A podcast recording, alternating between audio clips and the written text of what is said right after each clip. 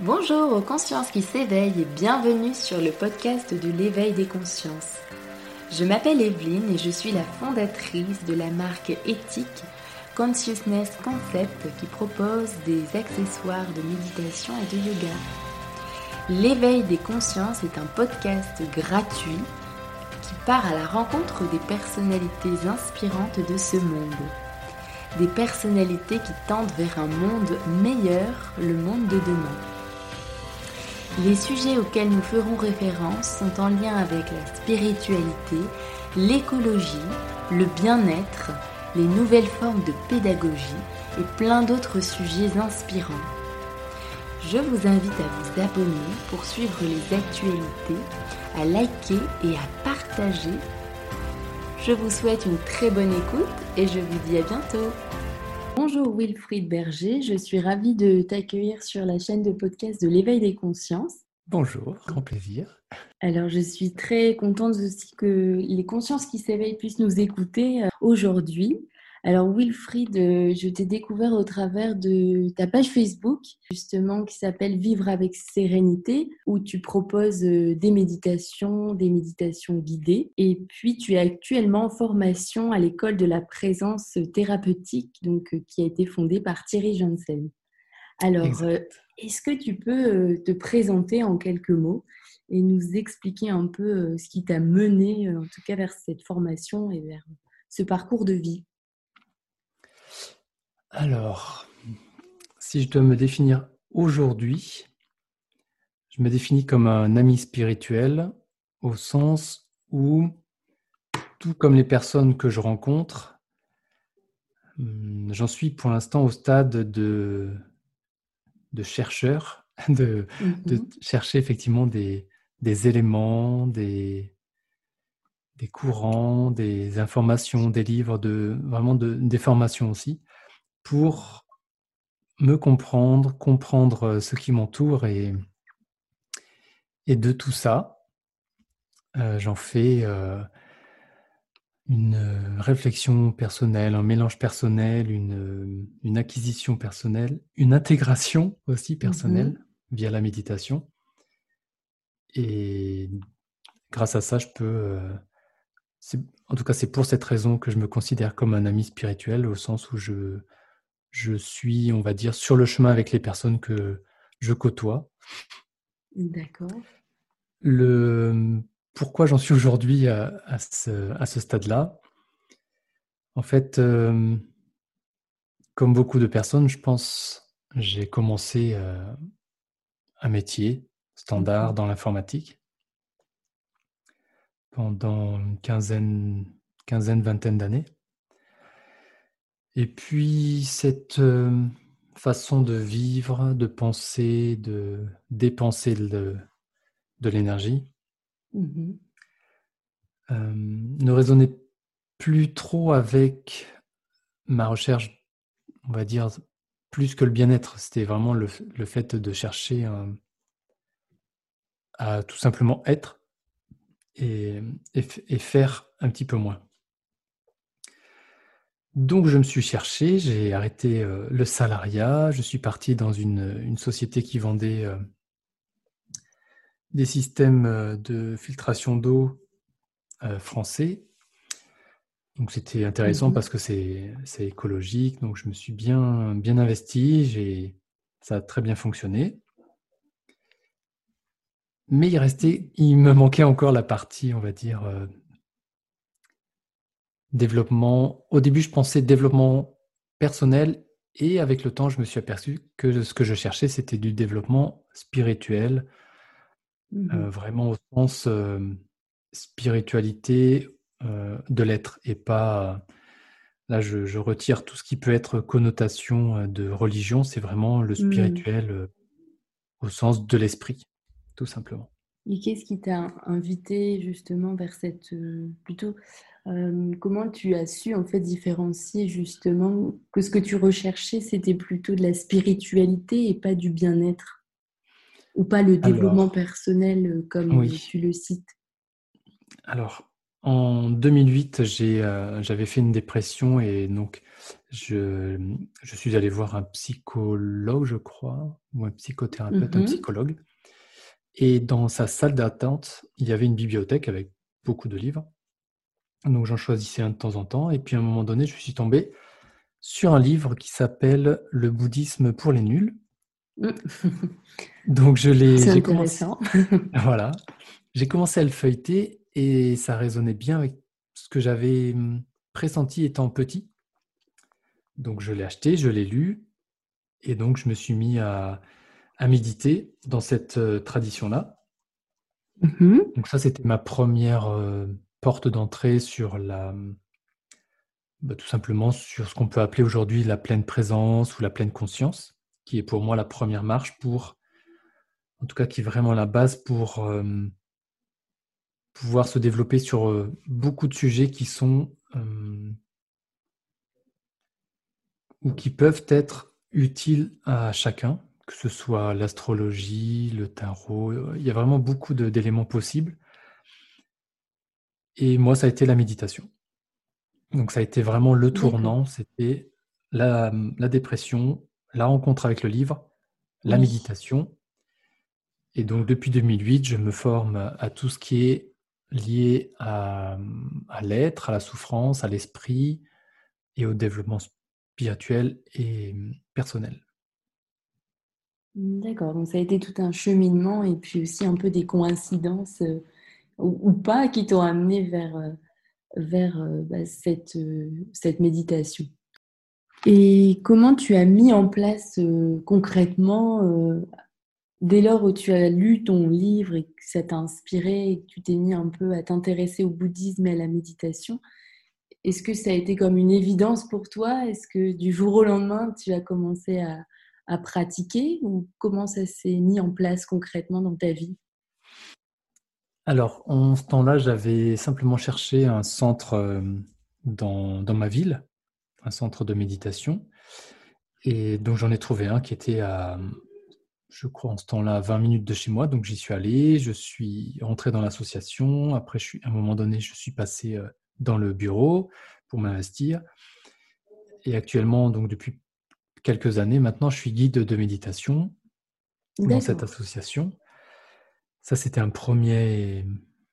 Ça me paraissait une évidence au sens où j'avais, j'ai toujours eu besoin de d'apprendre, Mhm. de comprendre pour l'intégrer et pour le transmettre. Ça, c'est vraiment ma Mhm. ligne euh, directrice depuis euh, tout petit, en fait. Mhm.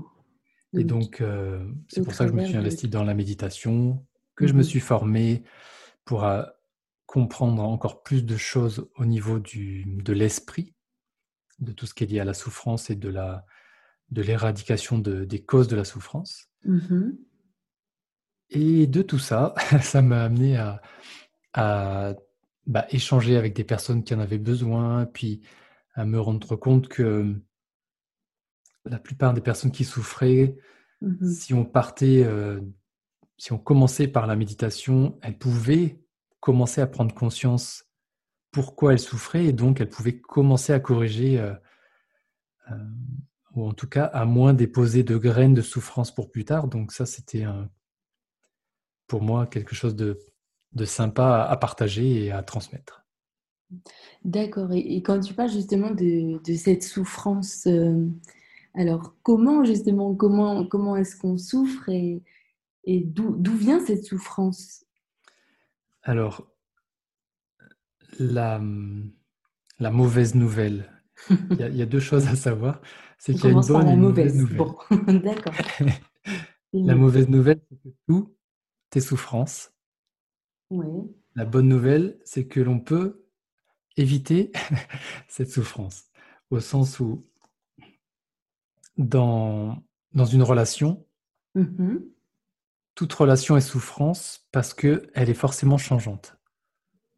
Cela c'est fonctionne pour les situations, pour euh, les événements, pour, euh, pour euh, l'être avec qui on est, pour les, nos enfants aussi. Ça, c'est une part qui est.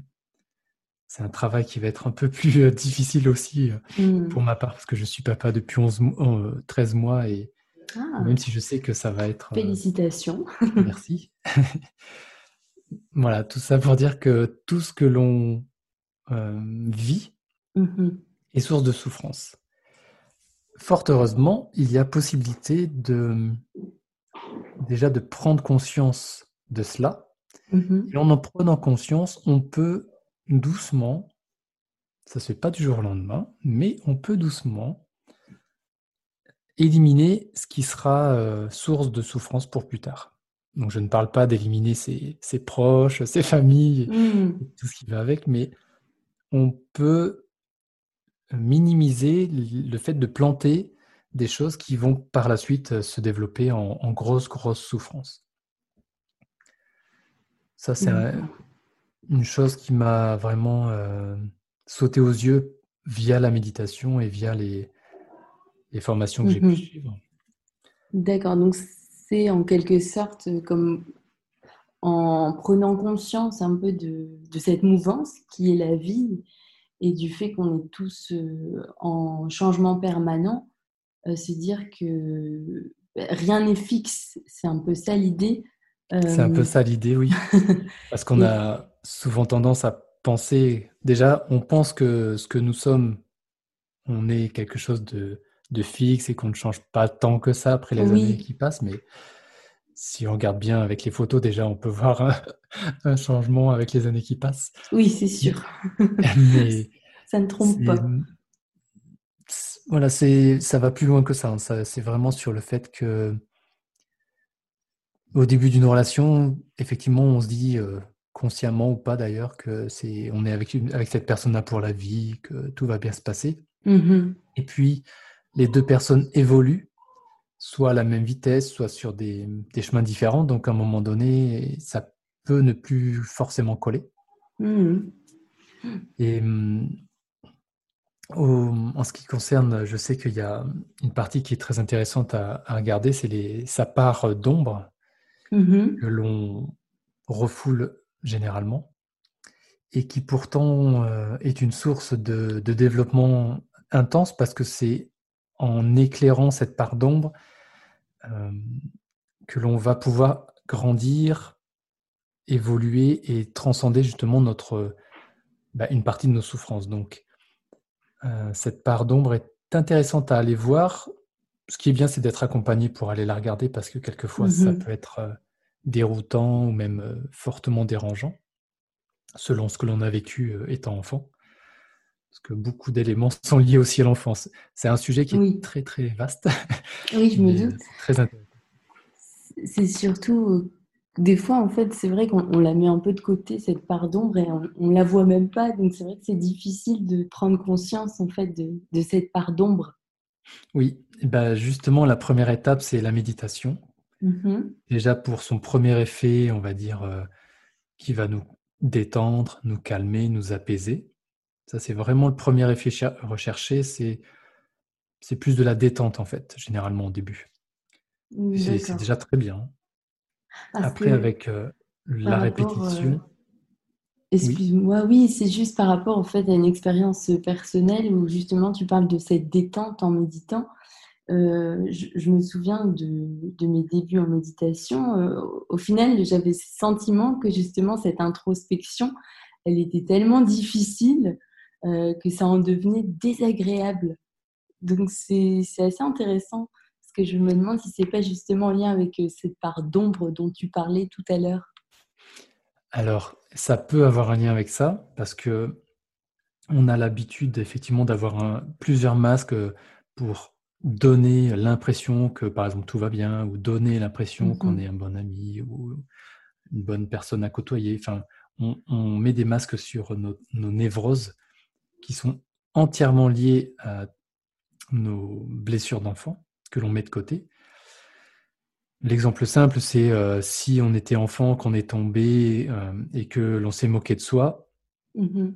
enfin que quelqu'un se moque de nous, à ce moment-là, on va soit refaire la même chose plus tard, soit éviter de tomber devant du monde ou éviter de pleurer parce qu'on ne veut, on ne veut pas, on ne va pas avoir envie de retomber dans cette situation où l'on se moque de soi.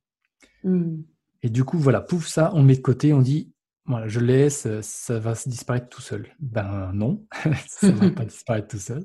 Ça reste jusqu'à ce qu'on aille le chercher, le travailler et le transcender au sens où on le, on le comprend et on l'accepte. Là aussi, ça ne se fait pas du jour au lendemain. C'est bien d'être accompagné pour ne pas partir dans des, dans des névroses euh, où on pourrait développer euh, justement ce que l'on aimerait aller chercher. On, le, on pourrait le développer, le faire x10, x100 et en avoir encore plus peur. Donc, euh, mmh. il y a de très bons outils pour ça et c'est, enfin, à mon sens, je trouve ça très intéressant de d'aller comprendre qui je suis, les blessures qui ont été déclenchées il y a plusieurs années, mmh pour finalement viser à vivre avec plus de, confiance, vivre avec plus de sérénité, vivre plus, être bien, être heureux en fait. Mmh. C'est vraiment intéressant, merci pour ce partage. J'ai une question par rapport justement à cet outil qui est la méditation que tu explores. il me semble que c'est Mathieu Ricard qui explique que c'est vraiment méditer, c'est un peu comme prendre contact avec l'expérience qui est toujours en mouvement mmh. autour de nous. Donc voilà, tu parlais de mouvement tout à l'heure. Alors pour toi, comment est-ce que tu pourrais décrire peut-être ton ressenti et nous expliquer ce que c'est la, méditation? Alors là, je, il y a deux. Je vais commencer par une explication très cartésienne. Oui. Et ensuite, je vais, partir sur une explication plus de ressenti. Donc, l'explication très cartésienne, c'est la méditation, c'est juste, entre guillemets, ou simplement, rester conscient sur la respiration, un verre d'eau, une bougie, peu importe, sur un support en tout cas, et tenter de ne pas partir trop longtemps dans un monologue euh, interne, parce que en règle générale, quand on essaye de rester centré, on a une première pensée qui vient, deuxième, une troisième, on commence à partir dans une petite histoire et au bout d'une 10-20 minutes, on fait Oups, au fait, j'étais en train de méditer et je reviens. Ça arrive souvent. Voilà. Donc, la méditation, si je devais la résumer, c'est rester centré en un point en tentant, à chaque fois que l'on s'en va, de revenir. Et avec euh, le temps, ben, on va partir moins loin et on partira moins souvent. Ça, c'est l'explication euh, bête et méchante, euh, comme à l'école. Mmh Après, dans l'expérience, ça va pas être comme ça, surtout au début, mmh. parce que on a l'habitude d'être un petit peu en mode automatique et quand on fait son trajet maison-travail, on s'aperçoit même plus du nombre d'arbres, des potentiels animaux qui étaient sur, par exemple, des oiseaux qui étaient sur les arbres ou on est en mode automatique, je prends la voiture, je démarre, j'y vais, j'arrive au boulot, je travaille, je reviens. Voilà. Mmh un peu comme ça. Je dis pas que c'est mal, je dis juste c'est un fait. Mmh Ensuite, le, par la méditation, au lieu d'être dans le film, c'est un peu comme si vous étiez dans la salle de cinéma. D'accord. Vous allez voir les scènes et vous avez en plus la télécommande. Mmh que j'ai appelé moi la zapette émotionnelle. Vous avez possibilité de mettre sur pause et de pouvoir prendre le temps d'observer. Mm-hmm. Et de cette de ce pouvoir ou de cette euh, capacité à alors c'est pas arrêter le temps, on n'est pas on n'est pas des Avengers, mais des, magiciens, c'est sûr. voilà. Mais en tout cas, cela peut permettre plutôt que de réagir à quelqu'un qui s'énerve ou quelqu'un qui, qui vous coupe la route ou peu importe, il, y a beaucoup de, sources d'énervement dans une journée. Mmh plutôt que de réagir à ça, en fait, c'est un peu comme si on mettait sur pause. On, revient un peu à soi, à la respiration par exemple. Mmh et plutôt que de partir et de s'énerver, on voit son, son, son côté euh, colère qui commence à grandir, un petit peu comme euh, le bonhomme rouge, euh, le monsieur colère dans dans le dessin animé vice-versa, oui. qui, commence à mettre les manettes à fond et qui veut s'énerver. Là, on lui fait non, non, c'est OK. Et en fait, on le voit, on lui, on lui parle gentiment, en gros, et il se calme. Et du coup, on va partir, peut-être pas au début, c'est mmh. sûr, mais en tout cas, avec le temps, on va partir moins vite dans les tours. Mmh, d'accord. C'est un, point qui est intéressant sur le, côté euh, réaction ou le côté réactionnaire. On sera mmh plus dans le dans la oui dans le côté spectateur et pas dans le côté acteur de, la scène. Mmh Ça c'est le premier point. Et le deuxième point que je voulais euh, développer, c'est euh, le côté qui est intéressant dans la méditation aussi, c'est euh, et qui n'est pas facile au début, c'est que vu qu'on prend conscience de ce que l'on pense, par exemple, au début, eh bien, on mhm. va s'apercevoir que dans les débuts, on est sous un torrent de pensées continuelles toute la journée. Et au début, ça peut faire un peu peur parce qu'on se dit, mais je vais jamais pouvoir avancer dans ma méditation si je suis continuellement sous ce, sous ce flot de pensées. Mais ça, c'est au début. Après, mhm. ça se calme. Alors, je voudrais juste rebondir par rapport à ce que tu disais, euh, justement, la, première chose que tu disais par rapport au fait d'être spectateur et non acteur. Donc, ça m'a beaucoup parlé et en même temps, ça me laisse un peu sceptique. J'ai des petites questions. Euh, en fait, euh, j'imaginais une scène, tu sais, dans laquelle on tombe sur une personne vraiment qui, qui, nous énerve ou alors qui cherche justement, tu sais, voilà, à nous énerver. Euh, comment faire, euh, tu vois, concrètement, c'est vraiment euh, prendre le temps de respirer tout en accueillant l'agressivité de la personne qui est face à nous, mais en même temps, comment pas tomber justement dans, dans ce non-respect de soi? Oui. Trouver l'équilibre entre, en gros, je, j'accepte, mais en même temps, je ne vais pas tout accepter, je vais pas faire le, la personne béate. Euh. C'est un peu ça. D'accord. Non, mais je. Où, on est, aussi un peu. Euh, enfin, aussi, la dernière fois, j'ai écouté aussi une vidéo de Thierry Janssen qui expliquait que aussi méditer, c'était à la fois être acteur, donc aussi euh, réagir. Alors, comment est-ce qu'on peut faire pour trouver cet équilibre? Alors, la. Quand il, va y avoir, si on prend la situation d'une personne agressive en face de mhm. soi, euh, je prends l'exemple tout bête de quelqu'un qui coupe la route ou, ou quelqu'un, oui, l'exemple qui peut être pas mal, c'est que quelqu'un est pressé et toi, tu, tu te balades euh, dans une ville et sauf que la personne qui est derrière est en retard et elle est pressée, donc elle n'arrive pas à te doubler, donc forcément la pression monte.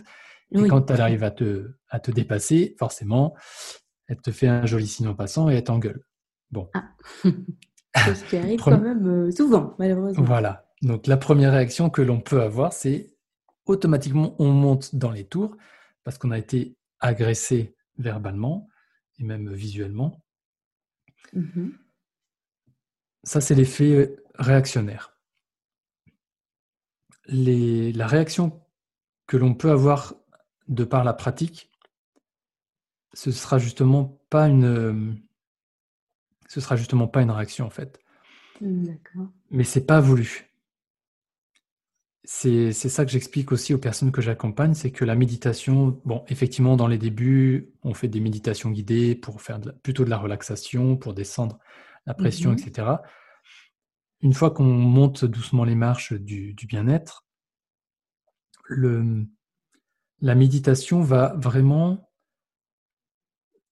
apaiser ce mental qui est tout, constamment en train de ruminer, de chercher ce qui ne va pas dans une journée, ce qui ne va pas dans un mois, ce qui ne va pas dans une année, ce qui ne va pas dans sa vie, mmh qui, qui, va chercher que le négatif, et c'est très bien pour certaines situations. Là, en fait, c'est vraiment parce que de par la méditation, on rentre dans une habitude de ne pas réagir. La méditation, l'exemple le, ou le support que l'on utilise pour méditer, ce sont les pensées. Mmh on, reste centré sur un point et il y a une première pensée qui arrive. On va s'habituer à les laisser passer, c'est-à-dire mmh sans les étiqueter, sans les juger, sans essayer de les arrêter, parce qu'on peut avoir des, pensées très euh, négatives ou, ou, des souvenirs très négatifs. On va simplement prendre l'habitude avec des petites pensées, de les laisser vivre leur vie en fait. Mhm. Et avec le temps, on va s'apercevoir que si on les laisse, une pensée, elle ne fait que naître, Mhm. se développer, mourir. Et c'est un flot continuel de ça, et ça tourne en boucle, et en plus, c'est toujours les mêmes. Mhm. Donc là, avec ce biais-là, on va vraiment habituer le cerveau, et là c'est physique, c'est au niveau neuronal, ça a été prouvé, c'est clair, ben, encore avec Mathieu Ricard, que le, le cerveau a une plasticité et Mhm. qu'en lui donnant l'habitude justement d'être un peu dans cette acceptation qu'il y a des choses pour lesquelles on a zéro contrôle, les Mm. choses apparaissent, se développent, disparaissent. Vu qu'on a l'habitude avec les pensées, Mhm. après on va pouvoir commencer à prendre habitude avec nos propres euh, événements de la journée, parce qu'on va se dire, bon bah alors en fait au début on va se, on va le réfléchir, on va dire alors est-ce que je peux faire quelque chose, est-ce que je peux agir là-dessus? Non, donc je laisse. Mais cette réflexion, à un moment donné, elle disparaît parce que on en a pris l'habitude et pour les événements qui, qui nous chagrinent, ça ne changera rien au chagrin, Mhm. mais potentiellement il sera plus peut-être plus intense, mais plus rapide à disparaître parce qu'on sait que l'on n'aura rien, on n'aura pas de d'action possible, si ce n'est s'énerver qui n'apporte rien. Oui. Mais on n'aura aucune action concrète et on ne pourra rien faire. Donc c'est vraiment cette euh, faculté qui sera développée de par la méditation qui fait que le jour où quelqu'un s'énerve, même si c'est verbalement au travail face à nous, Mhm. plutôt que d'être dans la réaction et de, de s'énerver de la même façon, on va vraiment mettre l'événement sur pause et ça c'est ce qu'on ressent. Et là, plutôt que d'être de partir à la guerre, on va être en introspection et se dire waouh, mais si Mhm. cette personne est autant énervée, c'est qu'elle a vraiment quelque chose qui, qui soit dans la vie du convient pas, soit Mhm. une blessure intense. Et en fait, on va chercher, mais là aussi, ça se fait instinctivement, naturellement, sans. C'est pas le mental qui, qui met ça en place, c'est juste une habitude. Mhm. Et on va chercher à comprendre la personne. C'est pour ça que ça développe l'empathie. D'accord, oui. D'accord, c'est comme une, une forme de compréhension de la souffrance en fait de l'autre. Oui, parce qu'on a commencé à chercher et à comprendre notre propre souffrance. Hmm. Aujourd'hui, tu es donc à l'école de la présence euh, thérapeutique. Est-ce que tu peux euh, nous expliquer euh, en quelques mots aussi euh, euh, ce que tu, ce que tu fais dans cette école, euh, en quoi consiste ta formation? Alors, l'école de la présence thérapeutique mise en place par Thierry il y a cinq ans de mémoire Mhm. est une école initialement ouverte que pour les thérapeutes et puis il a eu beaucoup de demandes de personnes qui ont des métiers comme euh, professeurs, pompiers, D'accord, ah oui. de personnes qui sont en contact avec d'autres personnes. Du coup, ça a été ouvert à, à toutes les personnes qui avaient cette, euh, cette notion de contact ou d'aide euh, euh, d'autres personnes. Dans cette école qui dure trois ans, la première année, on va aller justement tenter de comprendre nos névroses d'adultes qui sont Mhm. entièrement liées à nos blessures d'enfant ou d'enfance. Mhm. Donc ça, c'est une partie qui est brutale, qui est euh, confrontante et qui, c'est pour ça que tout à l'heure je parlais de, de l'ombre, parce que justement, on va aller chercher ça, on va aller voir ça, on va aller euh, expérimenter ça et échanger avec toutes les personnes qui sont dans le groupe. Et pour euh, combler chaque euh, blessure, nous avons des exercices de bioénergétique qui Mhm. permettent justement de pas forcément guérir dans l'instant, ça c'est pas possible, mais en tout cas d'aider à, à guérir avec le temps. D'accord. C'est la première année. Alors, j'ai pas le détail de l'école sous la main ni en tête. Mhm. Euh, je sais que dans la deuxième année, donc première année, on s'occupe de soi. Mhm. Deuxième année, on s'occupe de l'autre, c'est-à-dire euh, comprendre euh, peut-être les réactions ou comprendre le, le fonctionnement en, en lien avec le- les échanges entre personnes et autres. Mhm. Et la troisième année, euh, là, on va voir plutôt tout ce qui est euh, dans l'ensemble, dans l'accompagnement, dans l'écoute, dans le, bien sûr, dans la méditation, dans le lâcher prise, parce qu'il y a aussi des exercices sur cette partie-là. Mhm. Et le but, j'ai envie de dire, c'est vraiment de pouvoir ac- accompagner euh, les personnes avec une vue plus vaste que juste la vue euh, psychologique. Mhm. Et hum, donc là-dedans, c'est pour ça que l'on que l'on fait rentrer le côté spirituel au sens vraiment esprit euh, pour comprendre euh, comment il fonctionne. Et qu'est-ce que je pourrais ajouter là-dessus? Je suis en train de, de- d'essayer de ressentir le, la première année. Prends ton temps Oui, la première année, c'est vraiment là-dessus, hein, sur cette partie euh, se comprendre. de et se c'est- comprendre. Ouais. C'est bouleversant, mais C'est c'est bouleversant. intéressant. Oui. Alors, je me doute aussi que ça doit vraiment être un, un cheminement, euh, parce qu'on s'est tellement aussi, euh, comment dire, on a tellement grandi dans des sortes d'automatismes. Et je Oui. pense qu'on on réagit aussi beaucoup, euh, enfin, c'est très inconscient, donc ça doit vraiment être euh, troublant en fait de voir euh, tous ces schémas qu'on a l'habitude de faire et enfin de replonger dans des traumas d'enfance. euh, ça a l'air vraiment pas mal, mais ça doit être frustrant aussi à la fois. Mais c'est intéressant d'aller de voir que l'on on le voit très facilement chez les autres. Oui, c'est pas faux. Et par contre, en fait, ce que vous voyez le plus chez les autres et qui vous Oui. déplaît, c'est parce que c'est une part d'ombre. Et tout ce que vous voyez chez les autres et que vous aimez, que vous appréciez, c'est une part d'ombre chez vous, mais une part d'ombre euh, blanche que vous n'avez pas encore euh, acceptée et que pourtant vous savez que vous avez, par exemple, quelqu'un qui sait très bien parler aux autres, vous dites. Ah, il sait, ah, il sait vraiment trop bien parler.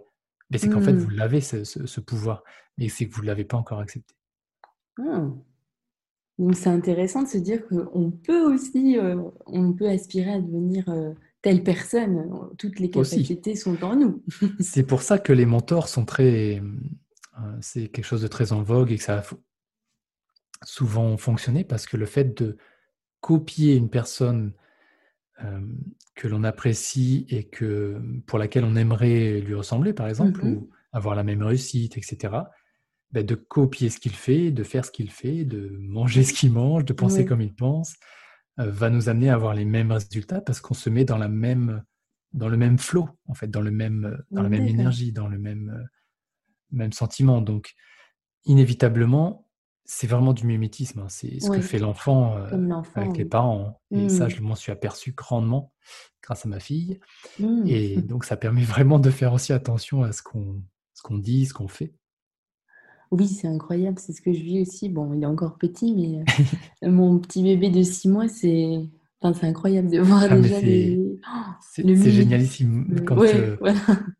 quand on quoi qu'on fasse Ouais. euh, il va vraiment vraiment le refaire. Et plus il grandit Ah, où elle grandit et là euh, elle est dès qu'on fait quelque chose elle veut voir elle veut manger ce qu'on mange elle veut boire ce qu'on boit. C'est un truc de fou. Donc les enfants c'est à la fois une expérience confrontante parce qu'elle vous met mais un miroir face à vous mais alors pff, une force on est Mhm. vraiment obligé de voir euh, qui on est et euh, donc ça c'est la partie un peu moins sympa mais en même temps c'est tellement de c'est du pur amour euh, sans enfin condition. naturel quoi Voilà. inconditionnel pur C'est ça, exactement. voilà C'est magnifique. yes Alors, euh, aujourd'hui, donc Wilfried, euh, tu proposes des séances de méditation guidées euh, sur ta page Facebook, notamment. Alors, quels sont tes projets Est-ce que tu peux nous parler un peu de toi? Alors en fait lors du premier confinement je me suis dit bon il y a beaucoup de personnes qui souffrent qu'est-ce que tu peux Mhm. faire? Oui, Alors, on est en plein dans le mille là, c'est le moment avec Voilà. tout ce qui se passe. Ah, bah là, c'est vraiment, j'ai des personnes qui sont dans une souffrance, mais vraiment hallucinante. J'ai dit, bon, une chose que je peux faire qui va, qui va à la fois ne pas me demander trop de temps et trop d'énergie, et en même temps aider pas mal de monde, ça va être simplement de méditer. Donc sur ma page, j'ai simplement dit, ben voilà, pour le confinement, je vous propose tous les soirs mmh une initiation à la méditation à 21h. Oui, d'ailleurs, euh, je tiens à préciser que ma belle-mère te suit euh, tous les soirs ou tous les jours. Elle s'appelle Roland. Je pense même qu'elle commande tous tes posts.